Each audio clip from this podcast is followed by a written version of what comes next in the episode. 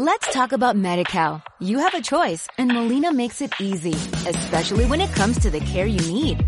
So let's talk about you, about making your life easier, about extra help to manage your health. Let's talk about your needs now and for the future. Nobody knows MediCal better than Molina. It starts with a phone call. Call 866-420-5330 or visit meetmolinaca.com. Let's talk today. Lucas 4, parece que el 6, 7 dice que Cristo Jesús, como era su costumbre, entró a la sinagoga para estudiar los pergaminos. Es costumbre nuestra, hermanos, reunirnos también uh, como iglesia con el único propósito de aprender, de reflexionar, de reconsiderar algunas cosas que tengamos nosotros que hacer cambios en nuestras vidas para un servicio mejor a nuestro Dios. Dice nuestro Señor Jesucristo a los judíos que Dios mira nuestras acciones. Y él presenta esta, esta plática, dice, ¿qué hombre hay de vosotros que si su hijo le pide pan, le dará una piedra? No hay padre o madre que haga tal cosa, excepto que hay excepciones. Hay padres o madres que son uh, que no son dignos de ser padres ni ser madres por uh, personas sin sentimientos, que son crueles con sus hijos, que los tratan como cosas sin importancia. Pero Jesús quiere hacer un énfasis aquí a sus oyentes. ¿Qué padre hay? Si entre todos ustedes que me están escuchando, dice Jesús, si un hijo le pide un pan, ¿le va a dar una piedra? No, ninguno de nosotros. Todo lo que queremos para nuestros hijos es lo mejor, aunque a veces ellos no lo agradecen, pero nosotros como padres somos responsables a darles lo que necesitan. O si le pide un pescado, le dará una serpiente. No, tampoco se hace eso. Y Jesús está queriendo poner en la conciencia de ellos, miren lo que ustedes hacen y miren lo que hace mi Padre. Él, provee como vuestro creador. Pues si vosotros, siendo malos, la palabra aquí malos quiere decir imperfectos, somos seres imperfectos, no somos en el sentido que conocemos nosotros la palabra malo, mira, esa persona es mala, Queremos poner en esa persona una tacha de que no tiene sentimientos. No, imperfectos. Que siendo ustedes seres imperfectos, sabéis dar buenas cosas a vuestros hijos. Siendo imperfectos, siendo personas con defectos, sabemos dar buenas dádivas a nuestros hijos. Y dice Jesús, cuánto más vuestro Padre que está en los cielos dará buenas cosas a los que le piden.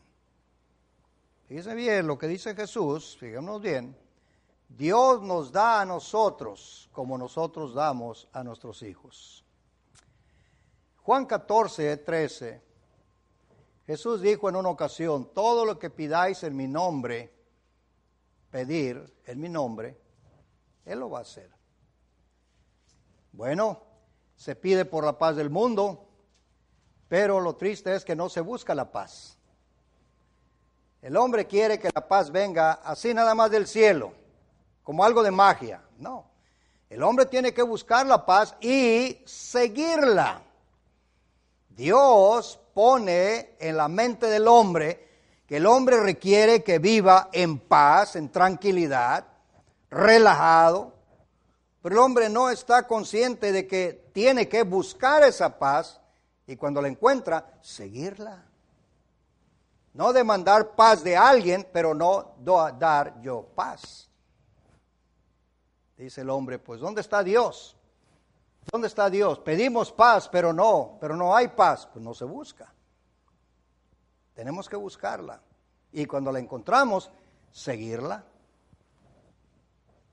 Cuando hacemos paz con alguien, que tenemos algún problema, algún conflicto, y se arregla el asunto, pues tratar de continuar con esa paz.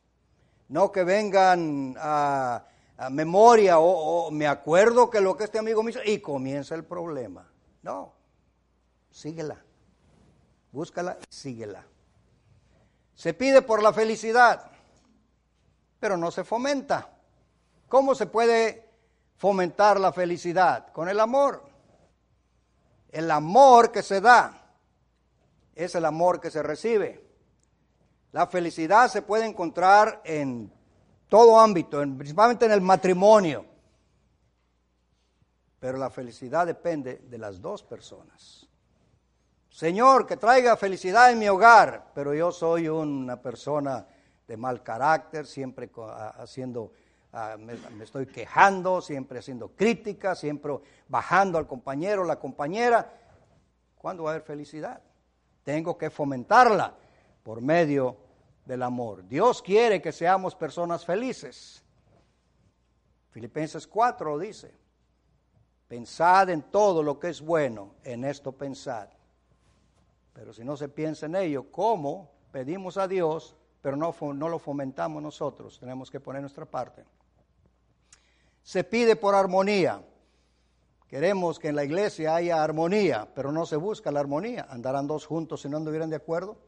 ¿Cómo puede haber armonía? Pedimos, Señor, haz posible que esta iglesia esté siempre unida. Pero los de la iglesia no buscamos la unidad, siempre buscamos la discordia, el pleito, la rencilla. Si pedimos, Dios da, pero Él quiere que nosotros hagamos también nuestra parte. Se pide por bendiciones y cuando las tenemos no las vemos. Cuando las tenemos no las vemos. ¿Qué estamos citando aquí? De los leprosos que vieron la bendición. Señor Hijo de David, ten misericordia de nosotros. ¿Qué quieren? Que seamos sanados. Vayan y muéstrense al sacerdote. Y ahí van sanos.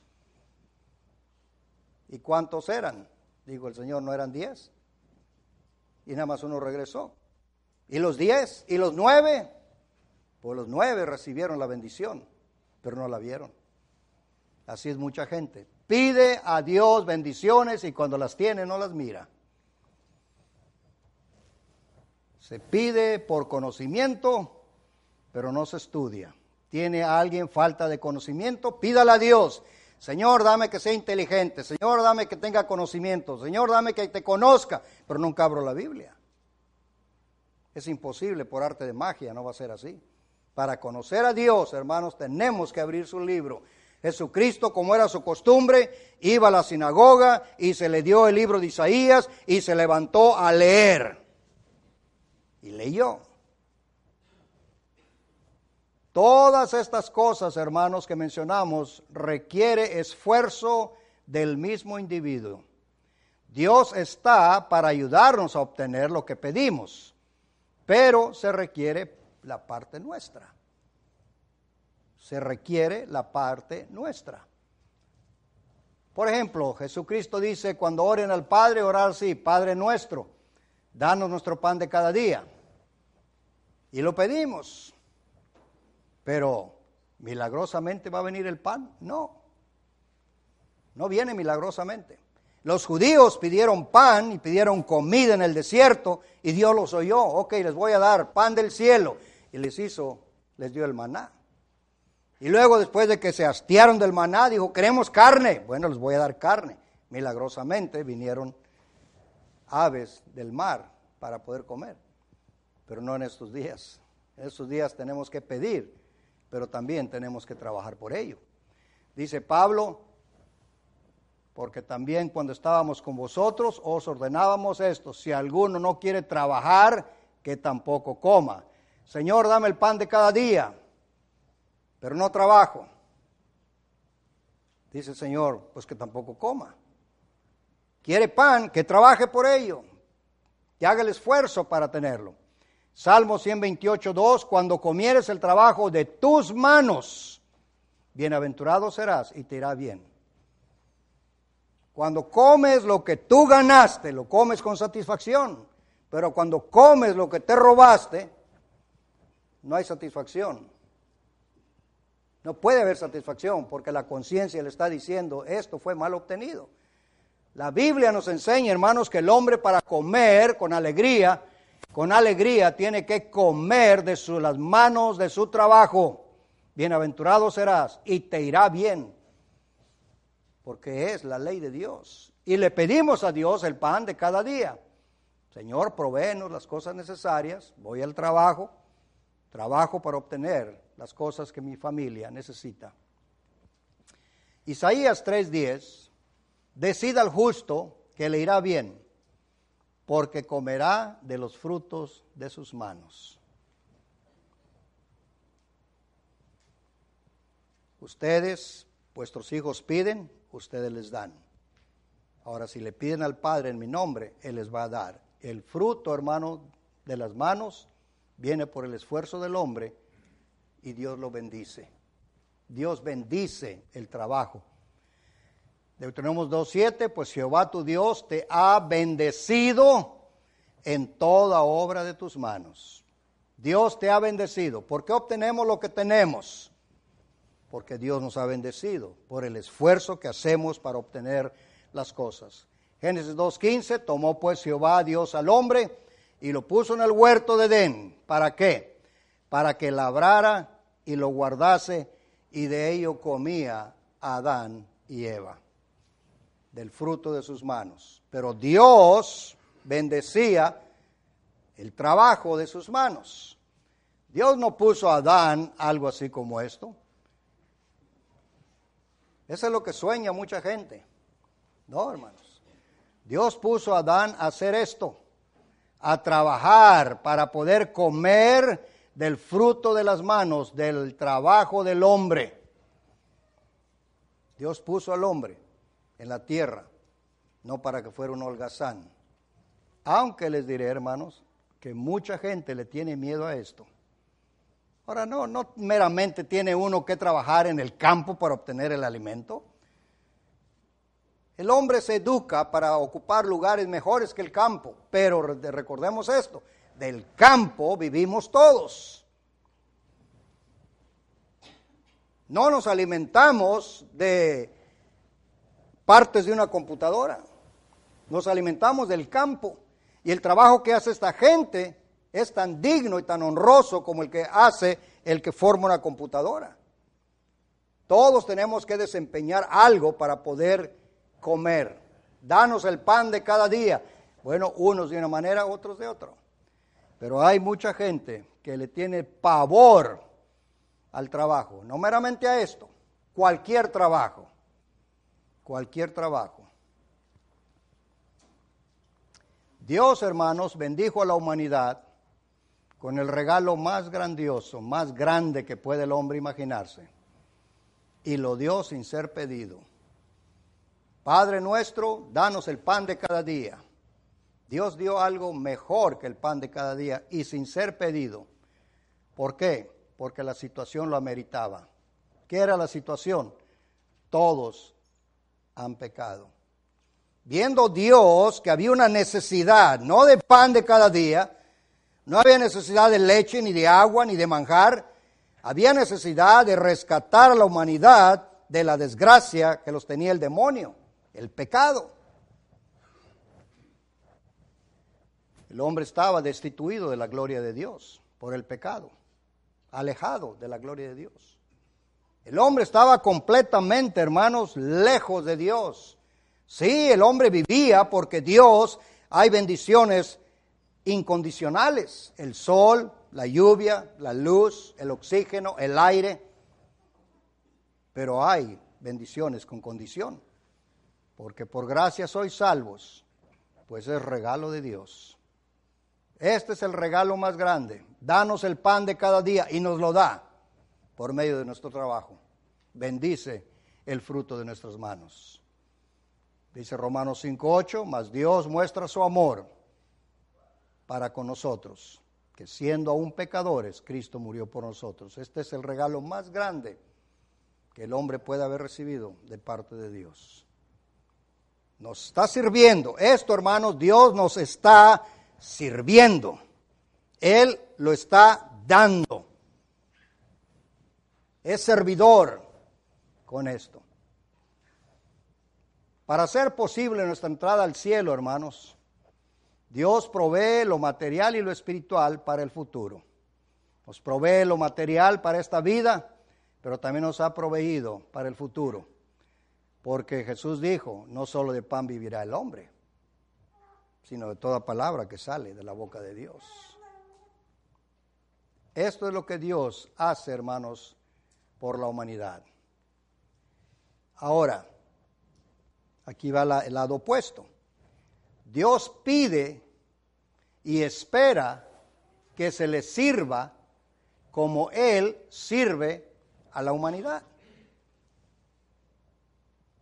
Si vosotros siendo ah, imperfectos, siendo malos, sabéis dar buenas dádivas, cuanto más vuestro Padre celestial.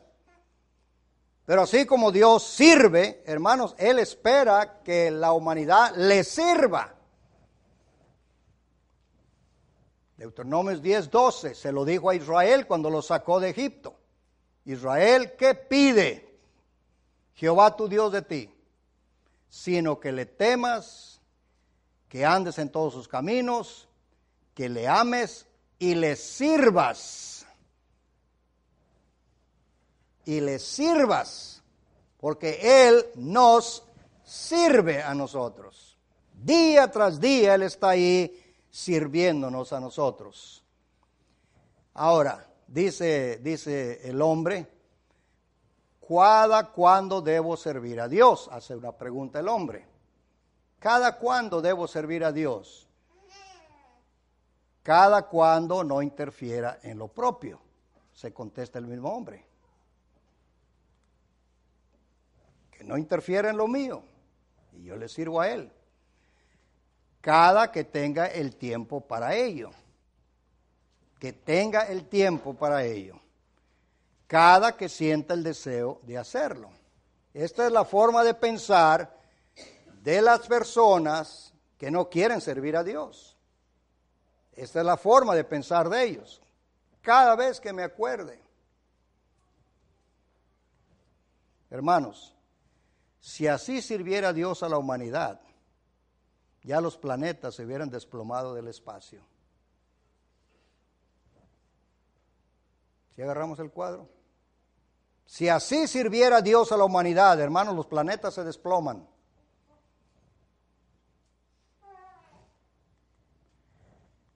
En cuanto a ti, Salomón, hijo mío, reconoce al Dios de tu Padre y sírvele de todo corazón y con ánimo dispuesto. Ánimo dispuesto, sírvele al Dios de tus padres. Esto es muy importante, hermanos, para nosotros, principalmente los cristianos, servir a Dios con ánimo dispuesto, como Él nos sirve a nosotros. Mire lo que dice el Antiguo Testamento sobre Israel. Capturaron ciudades fortificadas y una tierra fértil. Tomaron posesión de casas llenas de toda cosa buena, cisternas excavadas, viñas y olivares, árboles frutales en abundancia, y comieron, se saciaron y se deleitaron en tu gran bondad. Esto está narrando Nehemías, hermanos, mil años después de que todo esto pasó. Porque están en el cautiverio en Babilonia y haciendo oración a Dios. Señor, nuestros padres te menospreciaron después de que tú hiciste todo esto por ellos. No te sirvieron pero Dios sí sirve al hombre. Es lo que dice este Nehemías. No te sirvieron. Tú les serviste a ellos, pero ellos no te sirvieron. El mundo, hermanos, tiene a Dios como su sirviente y no como su amo. Lamentablemente. Bueno, eso nada nos sorprende a nosotros los cristianos. Israel sabía que Dios le pedía ser servido, pero no lo hicieron. ¿Qué pide Jehová de ti, Israel? Que le ames y le sirvas. Esto, hermanos, buscando la, cronología de la Biblia, de, los tiempos, fue dicho más o menos en el año 1451 antes de Cristo. antes de Cristo. Servid a Jehová con alegría, venid ante su presencia con regocijo. Y ellos en su reino y en tu mucho bien que les diste, no te sirvieron, ni se convirtieron de sus malas obras. 441 fue el año. Mil y fracción de años pasaron y todavía seguía el pueblo igual. No querían servir a Dios. Pero en momentos difíciles en la vida, pegaban el grito al cielo y Dios les mandaba un libertador. ¿Qué hacía Dios? Servirles de nuevo. Servirles de nuevo, vez tras vez tras vez, nos dice la Biblia eso. Pero ellos no te sirvieron. Y les diste mucho bien y gozaron de bendiciones. ¿Qué padre hay que si su hijo le pide un pan le da una piedra? Dios no era esa clase de, padre. Dios les daba en abundancia. No te sirvieron. El mundo, hermanos, tiene a Dios como su sirviente y no como su amo. Y como decíamos, eso no nos sorprende. Pero, cuando llegamos al territorio del cristiano, hermanos, los cristianos, notemos esto, vamos dejando a los del mundo. El mundo tiene a Dios como su sirviente, como una alcancía. Momentos difíciles y graves en la, en la vida, el hombre echa mano a la alcancía. La alcancía generalmente, comúnmente se conoce como un cochinito donde se echa y se echa y se echa, y dice o no, para casos de emergencia. Y llega el momento de la necesidad y el cochinito se tiene que romper para sacar la alcancía. Es lo que es el mundo, es lo que es Dios para el mundo, una alcancía. Hermanos, si como se pide, se sirviera, habría justicia en lo que se pide. Siempre oímos, hermanos, y está bien, no me vayan a malentender. Pedimos a Dios, pedimos a Dios, pedimos a Dios. La cosa es esta, Dios concede, Dios escucha, Dios da. Pero si como pedimos, da, diéramos, hermanos, sería otra cosa. Sabemos que Dios nos pide servirle. ¿Ok? Sabemos, como Israel lo sabía. Mi mal servicio a Dios se ve y se ve en mi ausencia. En mi ausencia injustificable, recuerde, hay que aclarar esto. A veces hay razón por qué no estoy yo en los servicios. Dios lo sabe. Dios lo sabe. Seamos claros en eso. Justificable, pero la injustificable la injustificable, diría usted. ¿Cuál es la injustificable, hermano? Usted contéstese. Nosotros nos podemos contestar, como dijo Pablo, examinaos a vosotros mismos. Dice el texto, algunos tienen por costumbre. Y esto, hermanos, no es justificable cuando se hace una costumbre. No es justificable. Los cristianos de todas partes del mundo sirven a Dios los domingos y entre semana. Bendito sea Dios por ello. Al menos estamos respondiéndole a Dios. Pero Él, Dios, sirve a la humanidad cada segundo de su vida. El mundo religioso hemos puesto el primer día de la semana como mandamiento específico primer día de la semana para recordar la muerte y resurrección del Señor, participar de la Santa Cena, dar de la ofrenda de lo que Dios nos bendijo. Mandamiento directo. Y lo hacemos.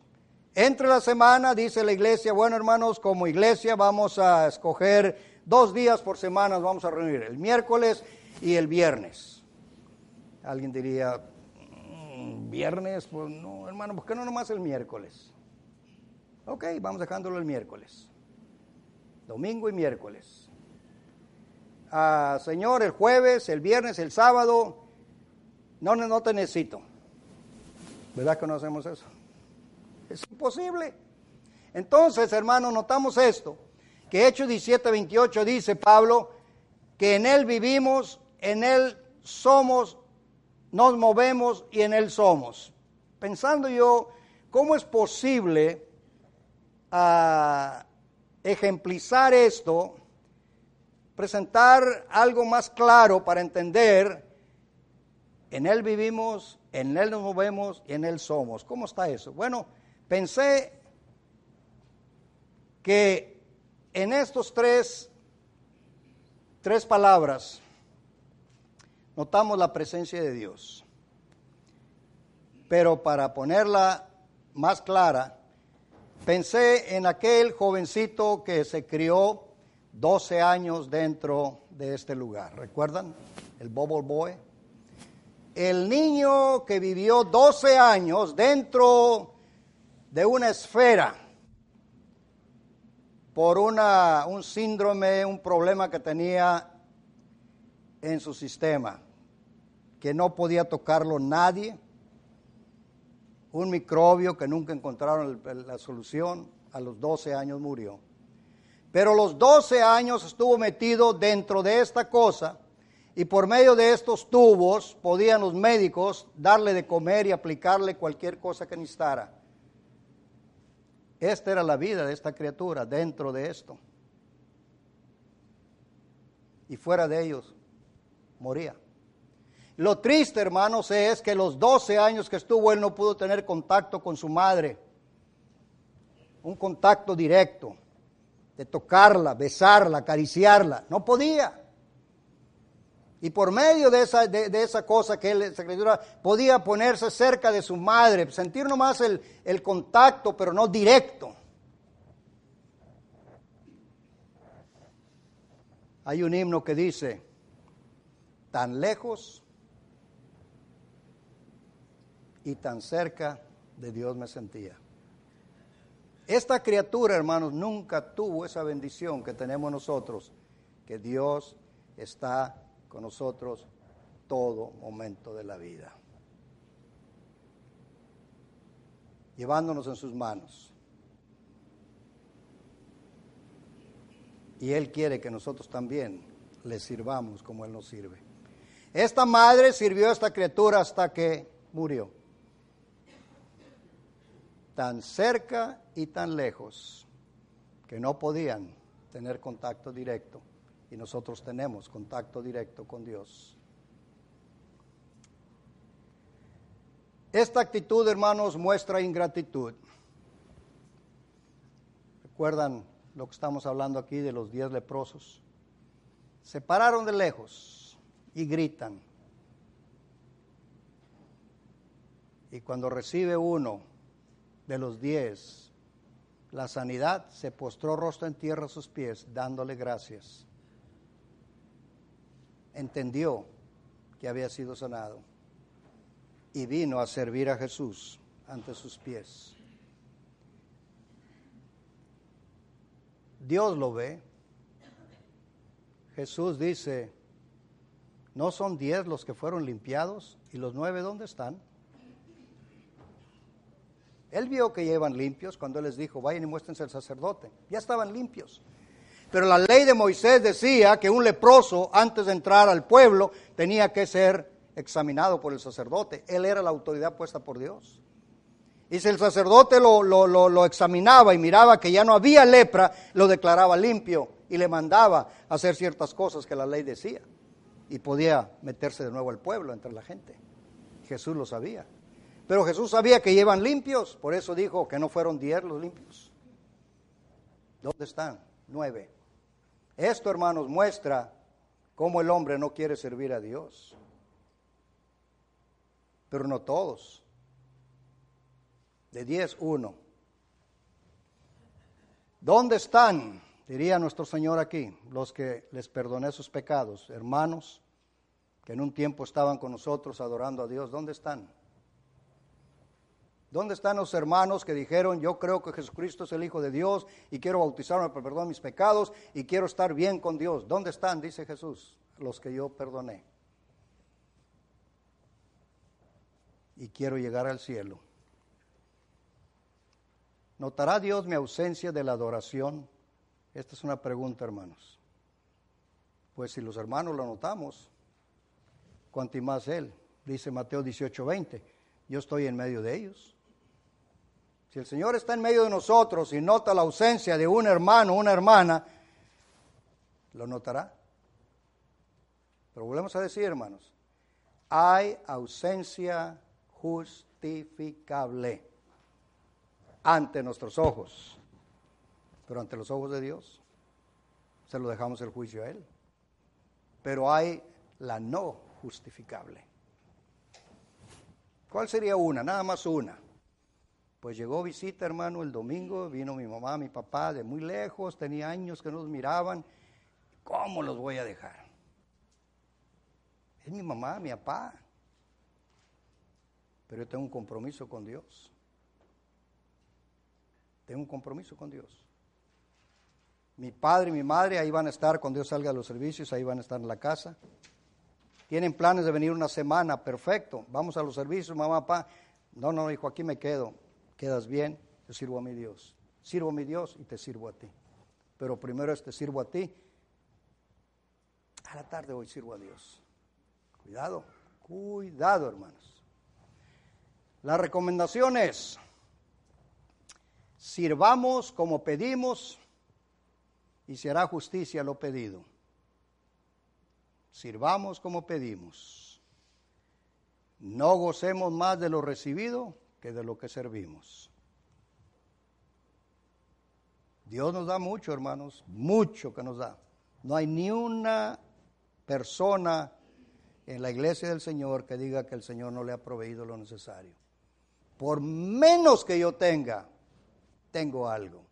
Y ese algo es porque Él lo proveyó de una manera. Dios, hermanos, nos da en abundancia. Decir lo contrario es desmentirlo. Porque lo dijo Nehemías, nos has dado de todo. Cisternas cavadas, árboles frutales, viñales, todo nos diste. Pero nuestros príncipes, nuestros padres y nuestros sacerdotes rehusaron servirte. No sigamos, hermanos, los ejemplos de esos individuos que no sirvieron a Dios como Dios pedía que se les sirviera. Tratemos de servir lo mejor que podamos, hermanos, porque estamos, este servicio que estamos haciendo, hermanos, es para poder entrar a las mansiones eternas. No es un servicio social, no es algo que estamos haciendo porque, mira, voy a ver al hermano, la hermana X, mire, cada uno de nosotros servimos a Dios porque queremos llegar al cielo. Este servicio es para el cielo, no es para ninguna otra cosa, para llegar al cielo. Gracias hermanos por su atención. Hola, buenos días mi pana. Buenos días, bienvenido a Sherwin Williams. ¡Ey! ¿Qué onda, compadre? ¿Qué onda? Ya tengo lista la pintura que ordenaste en el ProPlus app. Con más de 6.000 representantes en nuestras tiendas listos para atenderte en tu idioma y beneficios para contratistas que encontrarás en aliadopro.com. En Sherwin Williams somos el aliado del PRO.